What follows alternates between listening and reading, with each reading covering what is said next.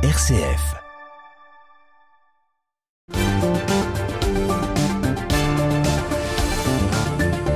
Et nous retrouvons tout de suite Raphaël Delacroix pour sa carte blanche hebdomadaire. Bonsoir Raphaël. Bonsoir Thomas.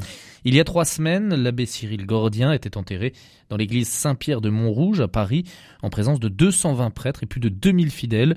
Le testament spirituel de ce curé de 48 ans décédé d'un cancer a fait le tour de la France. Oui Thomas, un texte dense, profond, dans lequel il retrace son itinéraire de prêtre, jonché de joie, mais aussi de croix, une vie entièrement donnée au Christ et aux âmes dont il avait la charge, et qui se termine dans la souffrance d'un cancer qui viendra à bout de ses forces, mais pas de son courage ni de sa foi.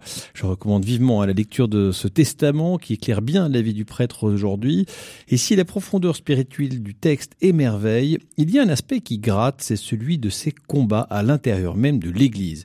À plusieurs reprises, hein, il évoque ses difficultés pour avoir délivré l'enseignement de l'Église dans les établissements d'enseignement catholique dont il avait la charge, pour avoir mis en place l'adoration continue dans sa paroisse, pour avoir célébré dignement la liturgie.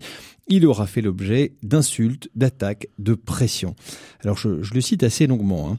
À l'intérieur de l'Église, des loups se sont introduits. Ce sont des prêtres et même parfois des évêques qui ne cherchent pas le bien et le salut des âmes, mais qui désirent d'abord la réalisation de leurs propres intérêts comme la réussite d'une pseudo-carrière. Alors ils sont prêts à tout, céder à la pensée dominante, pactiser avec certains lobbies comme les LGBT, renoncer à la doctrine de la vraie foi pour s'adapter à l'ère, pardon à l'ère du temps, mentir pour parvenir à leur fin.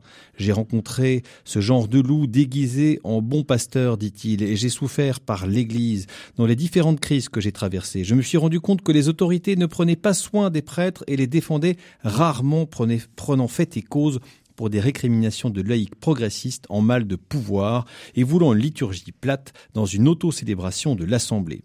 Comme prêtre, pasteur et guide des brebis qui vous sont confiés, si vous décidez de soigner la liturgie pour honorer notre Seigneur et lui rendre un culte véritable, il est peu probable que vous soyez soutenu en haut lieu face aux laïcs qui se plaignent, cingle l'abbé Cyril Gourdien dans ce long testament. La charge contre les autorités est plutôt dure. Oui, c'est vrai Thomas, et pourtant il faut l'entendre. La raréfaction des vocations, la façon dont sont accompagnées celles qui éclosent, l'accompagnement ou l'éviction de prêtres déviants, et l'actualité récente en est un exemple criant, mais aussi l'assistance à ceux qui vivent saintement leur ministère, soumis à des charges toujours plus lourdes, sur des paroisses toujours plus grandes, doit nous interroger. Claire, comme laïque, nous avons une responsabilité, après Dieu, le prêtre sait tout, disait le curé d'Ars.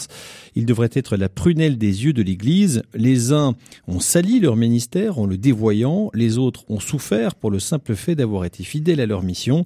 Dans les deux cas, il nous montre à quel point ils doivent faire l'objet de la plus grande attention de la part de l'Église et d'accompagner cela de cette belle et simple prière traditionnelle. Seigneur, donnez-nous des prêtres, Seigneur, donnez-nous de saints prêtres, Seigneur, donnez-nous beaucoup de saints prêtres.